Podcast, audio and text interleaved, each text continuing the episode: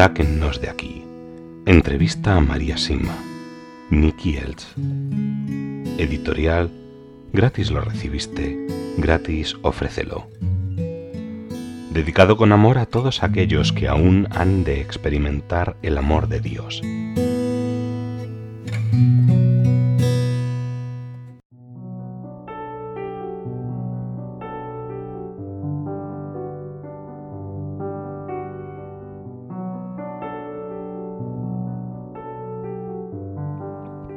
Funerales y tumbas.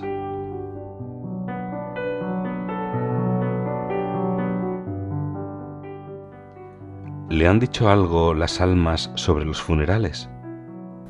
Sí, me han dicho que prefieren quedarse en su hogar durante un tiempo y no que las lleven a los fríos sanatorios de inmediato. Allí no se ora por ellas. Necesitan las oraciones que se hacen cuando todavía están en su casa, y si se les lleva con rapidez normalmente se descuidan estas oraciones. También pueden observar su propio funeral, como ya mencioné anteriormente.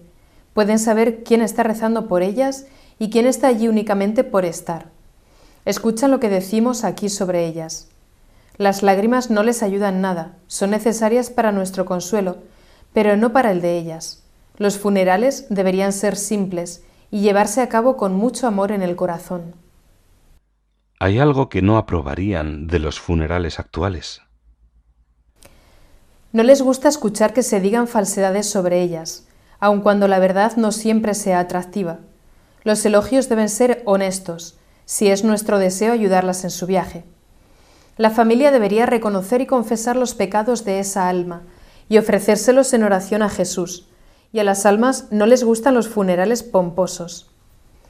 No les gusta la cremación, ni que sus restos se donen o se vendan a la ciencia o a los hospitales. Es ridículo desparramar las cenizas desde aviones o tirarlas en el océano, y no le hace ningún bien a nadie.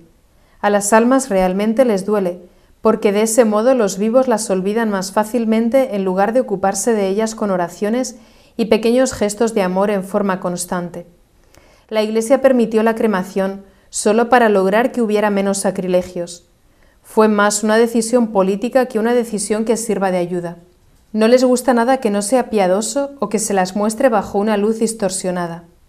Recordarlas en la presencia de Jesús es precisamente reunirlas nuevamente, intervenir en su lugar y hacer bien ante Dios, algo que no hicieron tan bien en su día. Esto me recuerda a un alma que se me presentó una vez durante el día.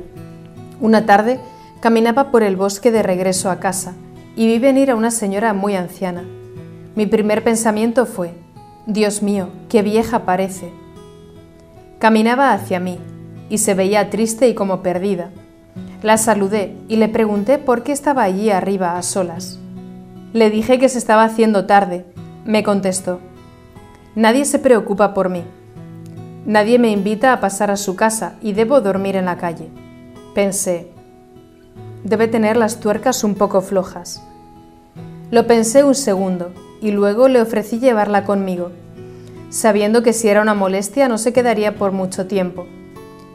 Puede venir conmigo, pero mi casa es pequeña. Es todo lo que tengo, pero es un techo y puedo darle de comer. Se alegró instantáneamente y dijo, eso era todo lo que necesitaba, y desapareció. Más tarde supe que ella, en algún momento de su vida, no había dejado entrar en su casa a alguien verdaderamente necesitado, y en consecuencia debía estar en el purgatorio hasta el día en que otra persona la dejara entrar. Ve usted, de esta forma compensé ese pecado y todo quedó reparado. Haberle ofrecido que viniera conmigo le sirvió de reparación por su descuido. Siempre es necesaria la reparación y si no lo hacemos voluntariamente, Dios se encargará de arreglarlo todo para que así sea. ¿Le han mencionado las almas alguna otra práctica de los tanatorios actuales que piensen que no es correcta? Al elegir un tanatorio lo más seguro es escoger uno en el que sus trabajadores sean cristianos activos y que recen. Esto garantizará que nada no sagrado le ocurra a los restos terrenales de nuestros seres queridos. ¿Y han dicho algo acerca de cómo cuidar la tumba tras el funeral? Sí, también me han hablado al respecto, y esto es muy importante. Las tumbas deben mantenerse humildemente y con amor, Debería echarse agua bendita periódicamente y tener una vela encendida siempre. Las almas del purgatorio lo necesitan y les gusta mucho. También pueden ver quienes visitan sus tumbas. Tales visitas las ayudan a ellas y a nosotros más de lo que pensamos. Hoy en día existen algunos cementerios donde por comodidad la placa conmemorativa se encuentra a ras del suelo para que las cortadoras de césped puedan pasar fácilmente por encima. Esto es pereza y falta de amor por parte de los familiares, y esas almas deberán sufrir más tiempo que si la familia se ocupara ella misma de cuidar el lugar donde descansa. Todo pequeño gesto las ayuda y ellas a cambio nos ayudan a nosotros, porque luego intervendrán cuando necesitemos protección o ayuda. Hasta un gesto pequeño como limpiar las ventanas por amor a ellas les hace tanto bien. ¿Y durante cuánto tiempo debemos cuidar las tumbas? Pienso que deberíamos hacerlo durante tres generaciones por lo menos. Digo esto porque la Biblia dice que los pecados de los padres los espiamos durante tres o cuatro generaciones.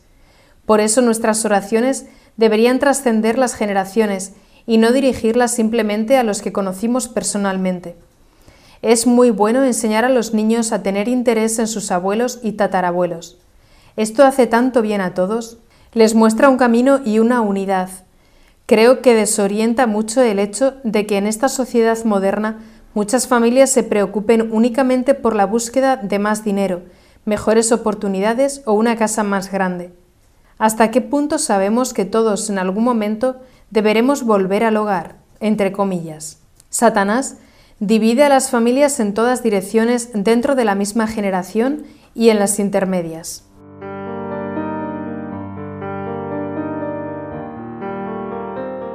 El matrimonio, la familia y los hijos.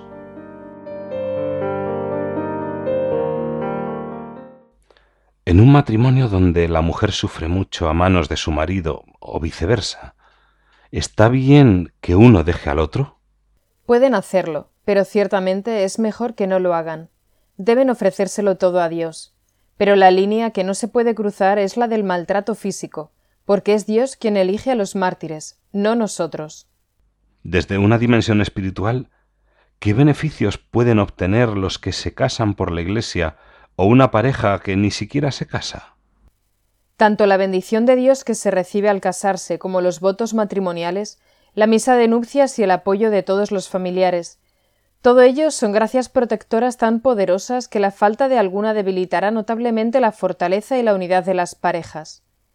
Con la bendición de Dios y de la Iglesia, la relación se desarrolla de un modo mucho más sólido y en consecuencia más feliz que si no la hubiera.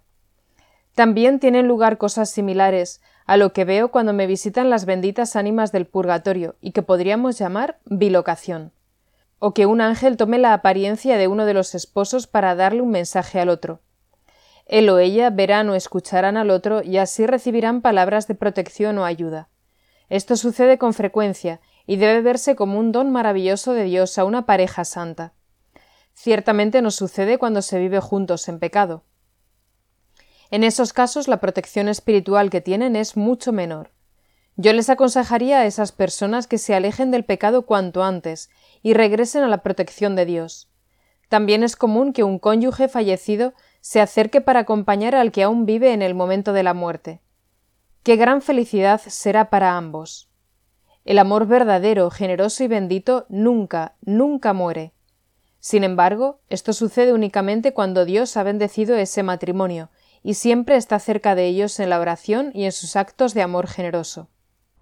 ¿Qué han dicho las almas del purgatorio sobre el divorcio? Han dicho que es uno de los mayores pecados contra Dios. Es algo que hace daño a todos y por supuesto sobre todo a los inocentes es nada más y nada menos que un asesinato espiritual, emocional y mental, cometido contra el mayor don que Dios nos ha dado, la capacidad de participar en la creación de la vida y de sus frutos, nuestros hijos. Ningún hijo de una familia divorciada crecerá tan plenamente como Dios lo había planeado. En este siglo, millones de veces más que antes, Satanás irrumpe dentro de las familias y dentro de los vientres de las mujeres, corrompiendo y destruyendo en pedazos los lazos sagrados que mantienen a las familias dentro del plan de Dios, corrompiendo y destruyendo en pedazos a los niños que Dios les ha dado. Para reparar por estos dos pecados es lo que las almas del purgatorio anuncian que llegará pronto y que causará una gran conmoción. Y en países como en los Estados Unidos, donde más del 50% de los matrimonios se rompen, Dios pronto hará algo para que esto cambie rápidamente. Se pondrá del lado de los humildes, de los inocentes, de quienes rezan y aman y castigará al resto por sus interminables ofensas contra el amor.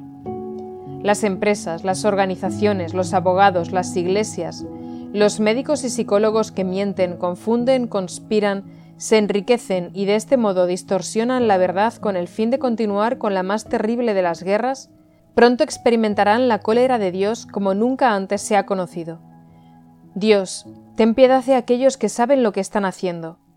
Y nosotros tenemos el deber de informar a los que no lo saben qué es lo que están haciendo. ¿Le han dicho algo las benditas ánimas del purgatorio sobre los procesos de nulidad de los matrimonios? Sí, me han dicho que la Iglesia está otorgando demasiadas anulaciones. Son temas que deben examinarse en profundidad. Me temo que sea verdad hasta cierto punto, que aquellos con buenas conexiones y con dinero tienen un mayor acceso a las anulaciones, y difícilmente esto puede ser voluntad de Dios. Por supuesto que hay casos en los que se da coacción, o hay limitaciones emocionales u otras situaciones que invalidan realmente el matrimonio desde su inicio, pero son cuestiones serias que deben tratarse con mucho amor, pero también rigurosamente. María, ¿qué más podrían comunicar las benditas ánimas del purgatorio a sus familias? Pueden pedirle a un miembro de su familia que haga algo bueno que ella durante su vida no hizo o lo hizo mal. Y si siguen sus indicaciones, sus familiares le ayudarán a continuar su camino al cielo. Pueden advertirles para que eviten esto o aquello. Protegen a sus familias, las guían y les transmiten amor y seguridad de muchas maneras distintas. ¿Hay algo que las benditas ánimas del purgatorio no mencionarán nunca a sus familias? No dirán ni harán nada negativo, ni nada que suponga una crítica o un juicio de valor. Siempre se tratará de algo positivo, de ayuda, de protección y por tanto reparador. Hay familias a las que las visiten sus parientes difuntos condenados en el infierno, pero sin que la familia sea atacada o acosada por ellos. Sí las hay, pero estas almas no piden nada por ellas porque se encuentran fuera de toda ayuda y de toda gracia. En esos casos solamente les recuerdan a sus familiares su propia condición y la existencia del infierno. ¿Le han dicho algo las benditas ánimas del purgatorio sobre el movimiento feminista? No, no en esos términos, excepto que ninguna mujer debería estar alrededor del altar. En la sociedad actual es bueno que compitan con los hombres en condiciones de igualdad, que tengan sus propias carreras, pero siempre y cuando la familia no quede ignorada y relegada. También en este tema, tanto las mujeres como los hombres cometen muchos pecados graves en la actualidad. Cuando se descuida a los hijos o al marido o a la mujer, se deberá sufrir mucho por ello luego. Definitivamente, este es uno de los pecados más serios que divide mucho. ¿Le han dicho algo las benditas ánimas del purgatorio sobre lo que se suele hacer con los abuelos en las sociedades occidentales? Me refiero a no tenerlos en casa y llevarlos a residencias de ancianos donde con frecuencia se les trata como un número más, o peor aún, donde en algunos lugares les drogan para que queden inconscientes y mueran pronto. No específicamente, pero ¿hace falta que nos aclaren algo sobre pecados tan grandes como los que cuenta? Son unos pecados enormes. ¿Con qué frecuencia son los abuelos quienes enseñan a rezar a los niños y en cuántas familias son los abuelos quienes unen a las diversas generaciones, debido a que están allí para compartir la sabiduría adquirida a lo largo de tantos años de experiencia? Echarlos de casa solo puede ser obra de Satanás. María, ¿crees que es un pecado que una madre no amamante a su hijo o que no lo abrace? Si se encuentra físicamente en condiciones de amamantar y prefiere no hacerlo por algún motivo egoísta, sí lo es. Y cuando no se abraza a los hijos, estos quedan paralizados emocionalmente al crecer. Por lo tanto, por supuesto que también es un pecado. ¿Qué es mejor, ser pobre con muchos hijos o rico con solamente uno o dos hijos? No debemos interferir en los planes de Dios con respecto a los hijos, y Él siempre enviará muchos a quienes entren dentro de sus planes. Conozco a mucha más gente plenamente feliz entre los pobres que entre los ricos, y conozco muchos casos de los dos tipos. Además, los ricos están más lastrados con los efectos de los pecados de sus ancestros. Viene a mí en busca de ayuda por este motivo más gente adinerada que pobre. Y esto no se debe a que los pobres no tengan posibilidad de venir, pues también lo hacen. Sin embargo, casi todos los gobiernos del mundo, como se demostró en las reuniones sobre población de El Cairo, hablan de la temible amenaza de la superpoblación. ¿Qué dice usted al respecto? Son tonterías y equivocaciones, fruto del egoísmo y montadas en su totalidad por los mismos bancos. De los 6.000 millones de habitantes de la Tierra en la actualidad, aproximadamente alrededor de un tercio se está muriendo de hambre, pero eso se debe únicamente a la avaricia de unos pocos. Existen estadísticas que prueban que el mundo podría alimentar a 50.000 millones de personas o más, si se distribuyeran con justicia la energía y la comida.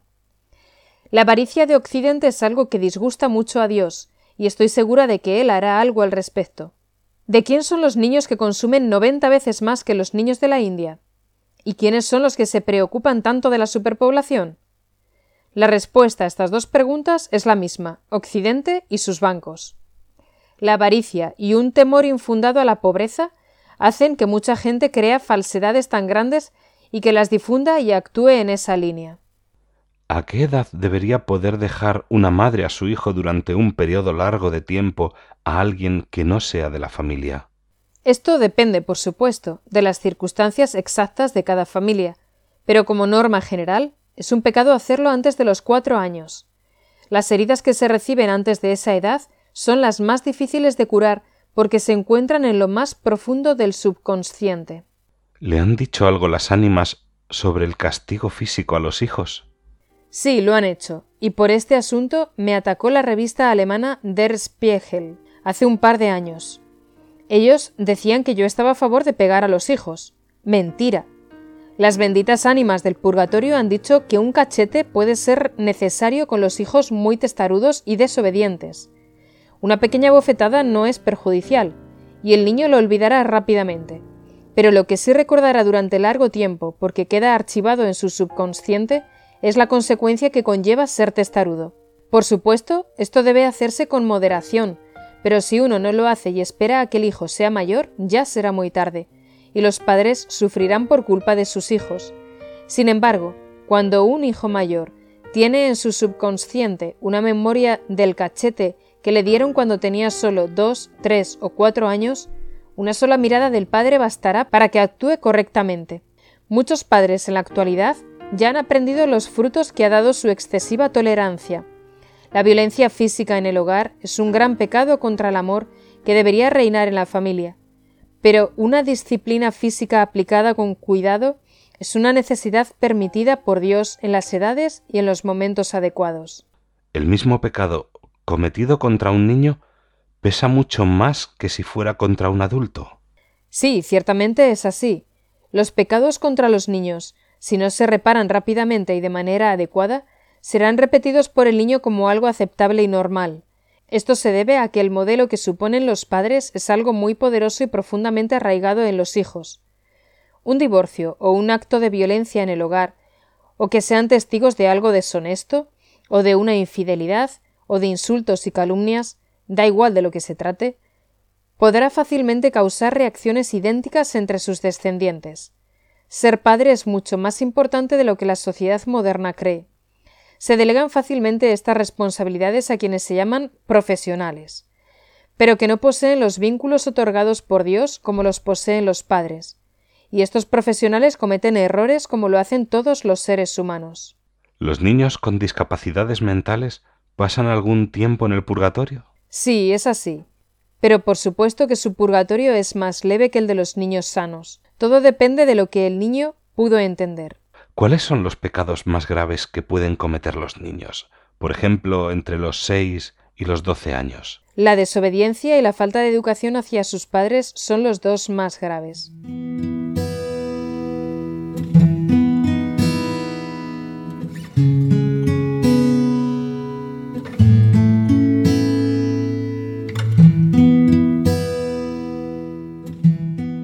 Sáquennos de aquí.